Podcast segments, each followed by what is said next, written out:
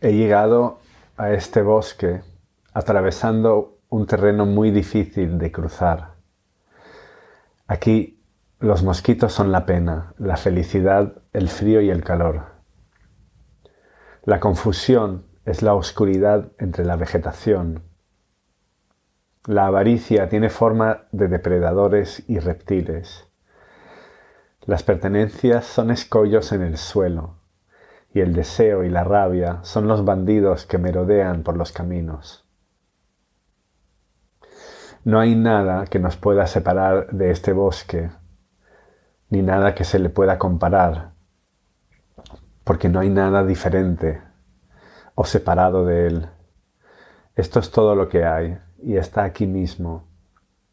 No hay nada que pueda ser más pequeño que este bosque, ni nada que lo pueda sobrepasar no hay nada que pueda producir más pena que este bosque, ni nada que se parezca a la felicidad que puede dar. Los siete sabios son sus visitantes. Cuando se marchan, el bosque desaparece y otro bosque precioso aparece en su lugar.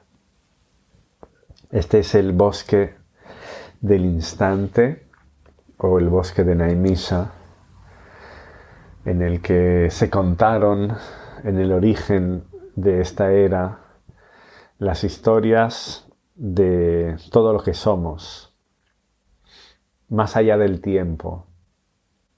Y una de las historias esenciales que se contaron es el Ramayana, la historia de una de las heridas más profundas de la humanidad porque estas historias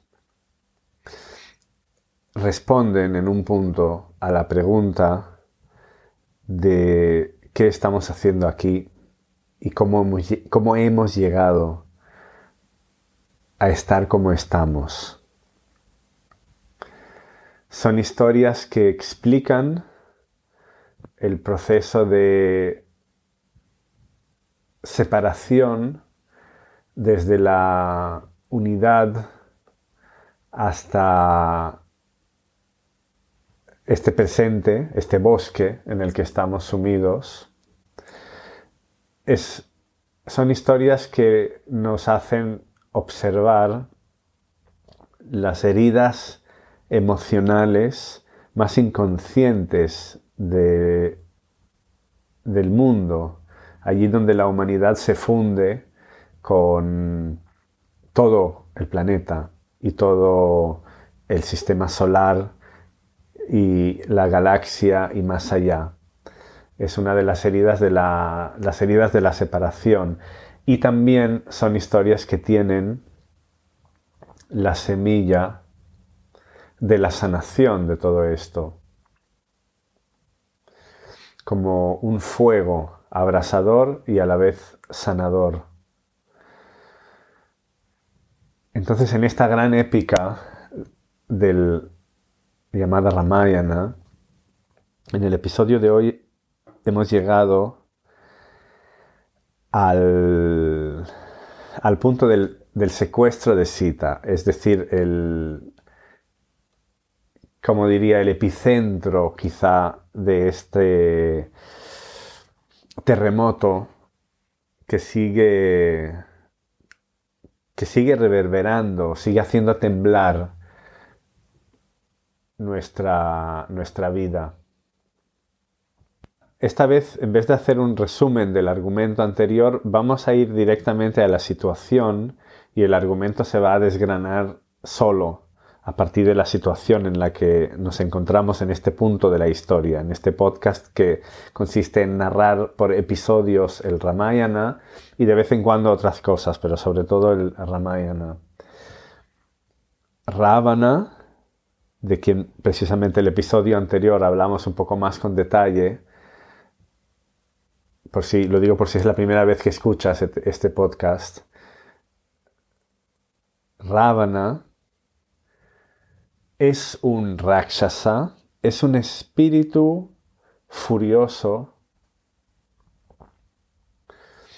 pero además que tiene algo de protector de la creación, pero de una manera agresiva y furiosa y violenta. La manera de explicarlo y de representarlo es que es un ser con cuerpo de humano, pero diez cabezas, que vive en el palacio principal, en un piso muy elevado, de una ciudad dorada, de, como de rascacielos dorados, que tiene además carros voladores iluminados por gemas brillantes que vuelan entre estas torres doradas altísimas, situada en una isla al sur de lo que es el, continente de Bharatabarsha, que es donde desciende la eh, energía cósmica y se transforma en materia, relacionado con la actual India,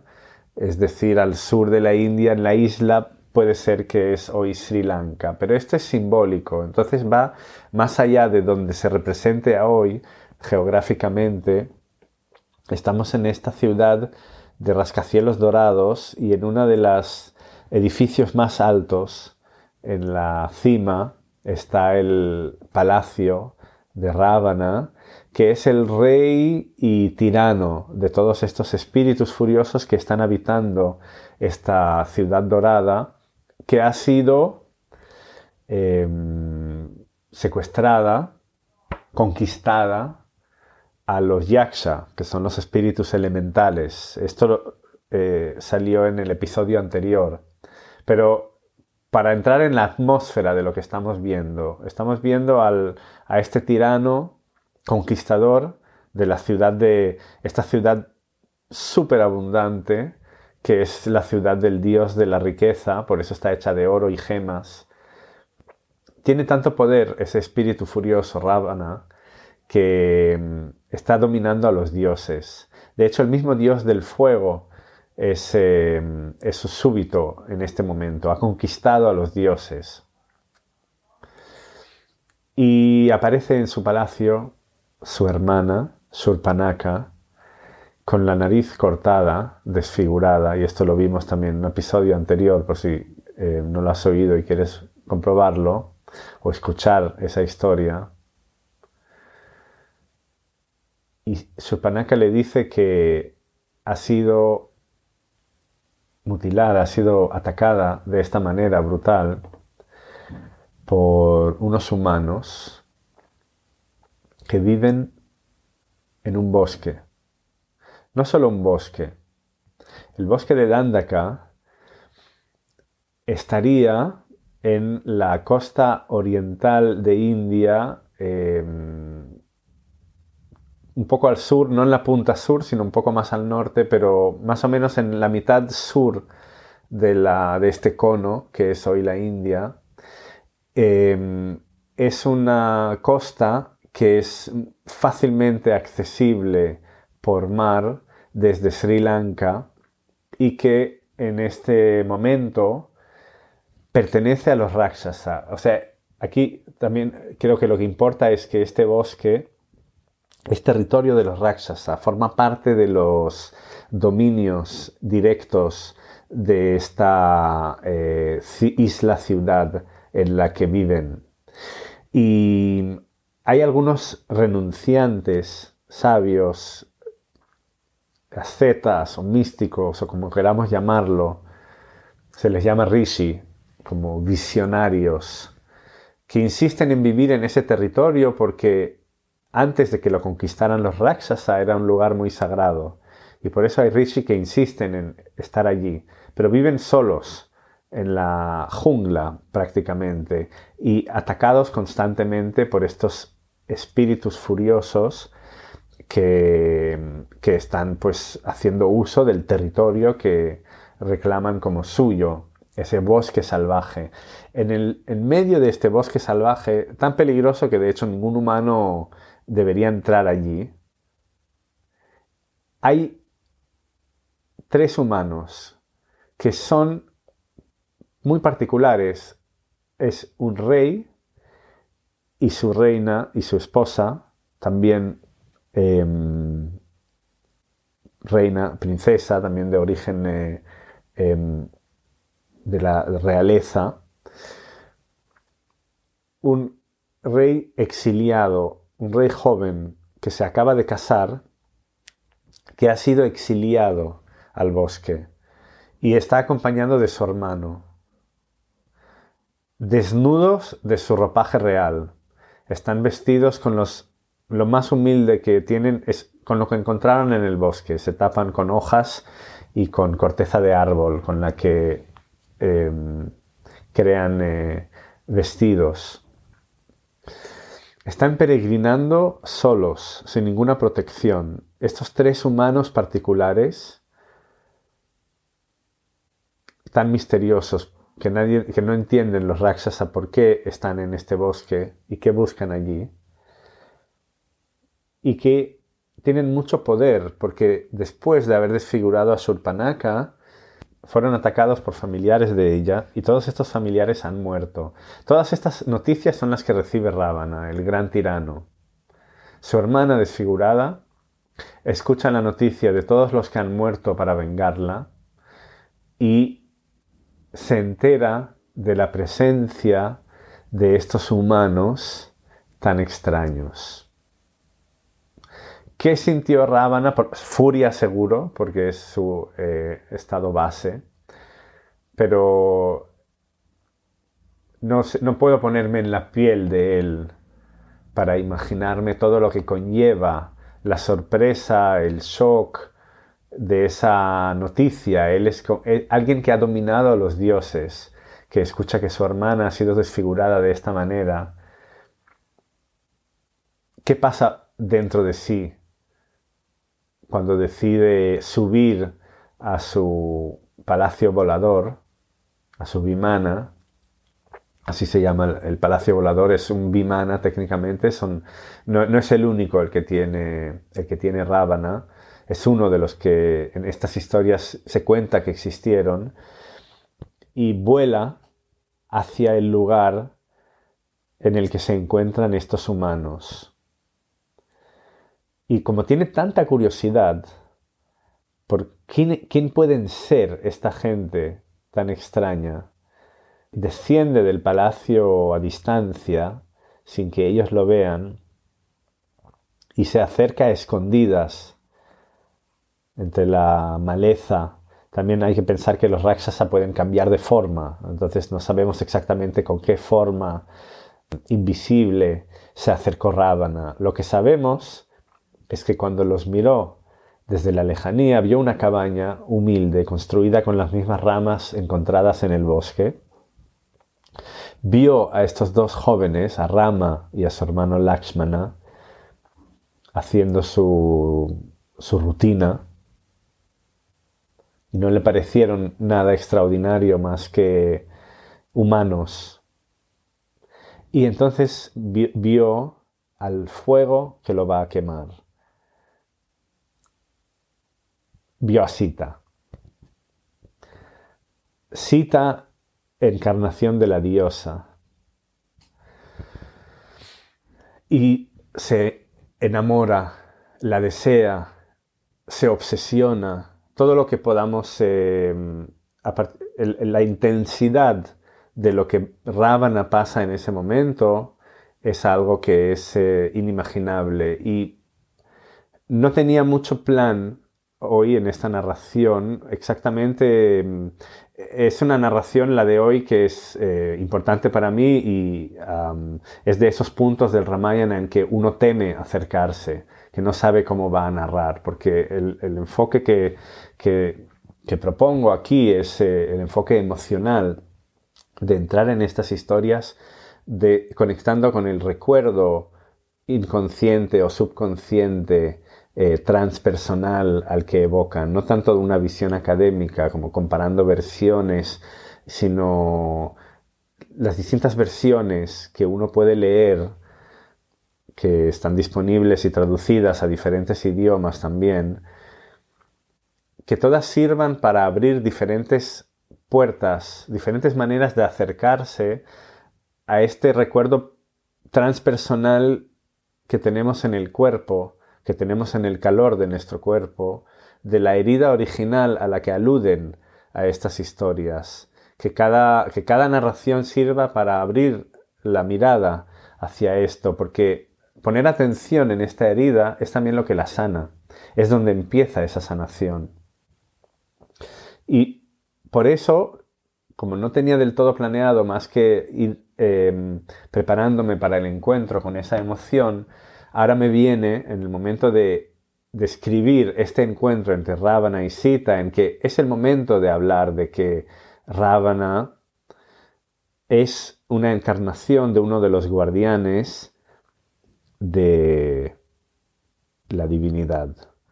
Para entender este momento, y ya veo de, de, antemano que no habrá tiempo de narrar el secuestro, tendrá que ser en dos episodios. Vishnu, esto sale en casi cada episodio de este podcast, Vishnu es lo que permea todo, está en todas partes.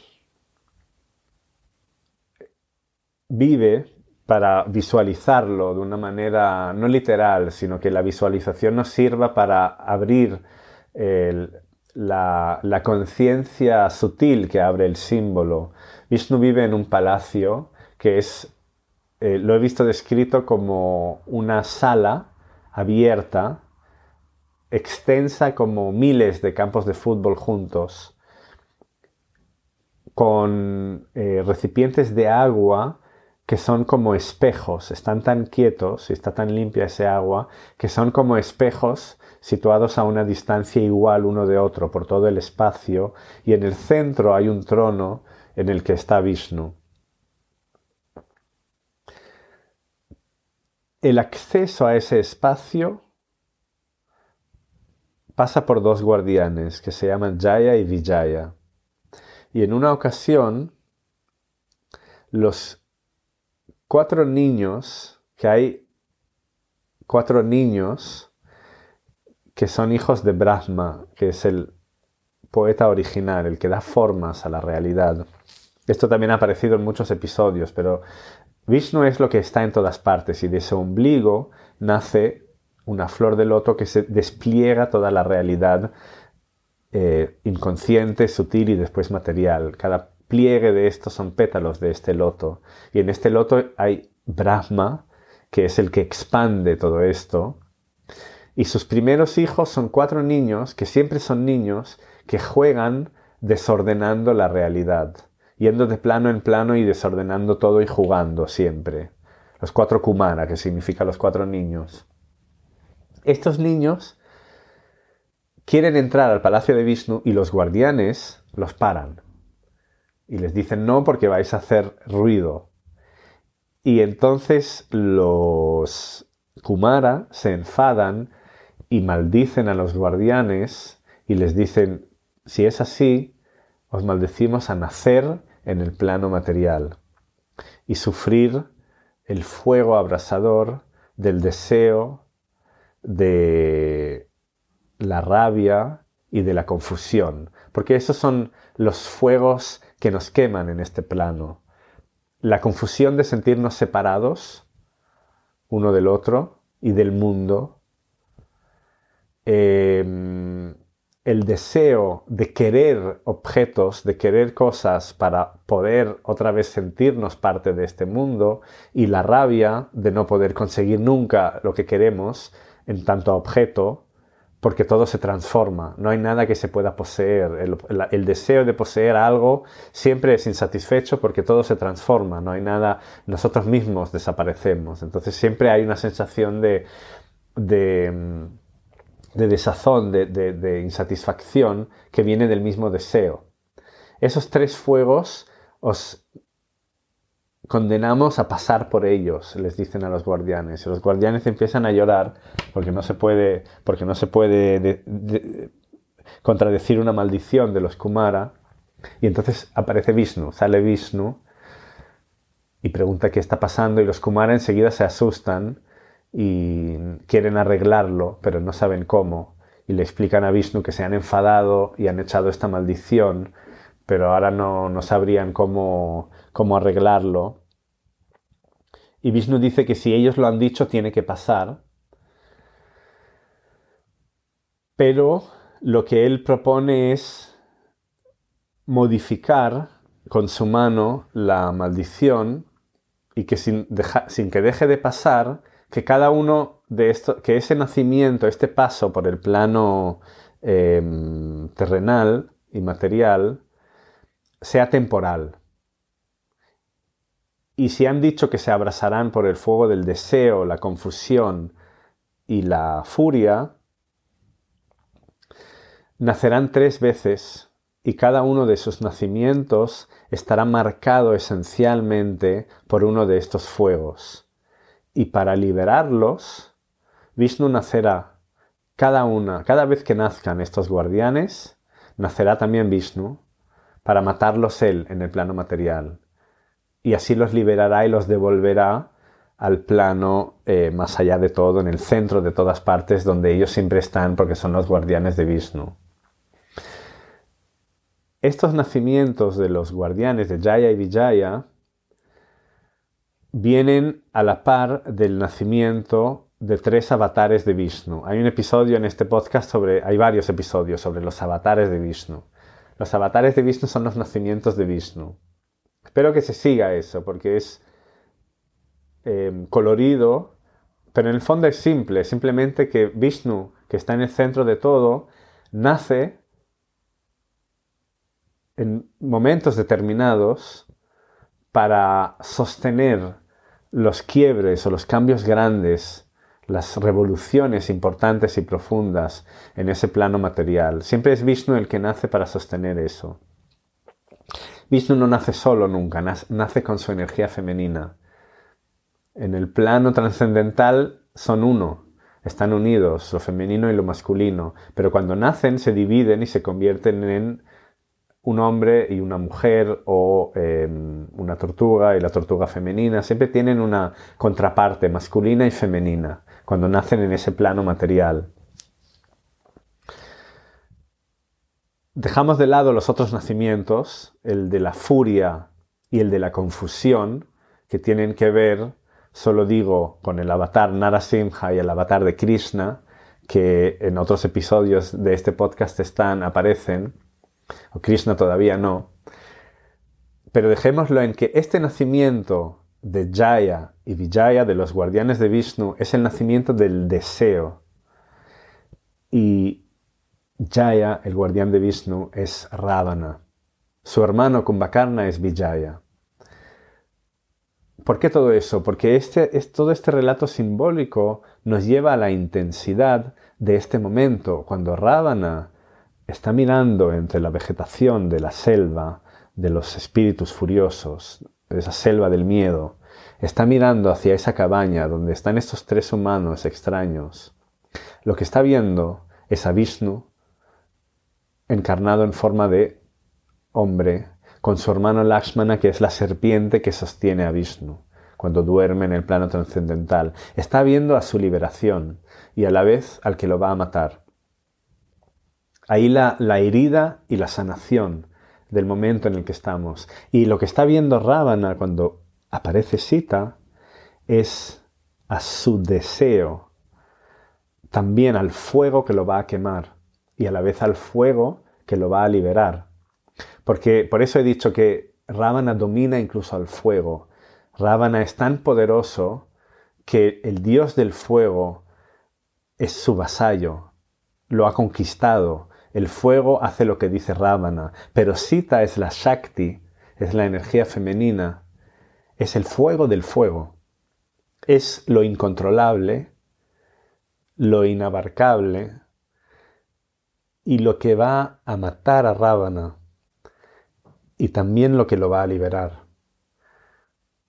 Porque en el fondo él es Jaya queriendo volver al plano de Vishnu y a la vez lo que siente en ese momento es deseo, deseo infinito, porque es el deseo de su destino. Él está destinado a morir por deseo y lo que está deseando a ese momento es a Sita. Ese es el poder de este relato para que entremos en la intensidad de lo revolucionario que es este evento para Ravana. Toda su vida tiene sentido en el momento en el que él ha visto a Sita. Se está encontrando con lo que es la razón de ser de, por lo que Él ha nacido, que va a ser también la razón de su destrucción. Todo ese misterio es em, maravilloso. Para mí es una maravilla poder narrar eso y al narrarlo poder volver a vivir esta, esta intensidad de poder observar algo que todos tenemos dentro, esa herida y esa, em, em, esa relación entre la transformación y la liberación y ese fuego que está en el fondo de lo que más nos duele, que es lo que nos libera también. Ahí lo dejo porque más análisis sería un poco pedante, pero creo que si estás escuchando esto, entiendes algo, algo que podríamos hablar si eh, nos viéramos en persona. Y seguiremos el próximo episodio.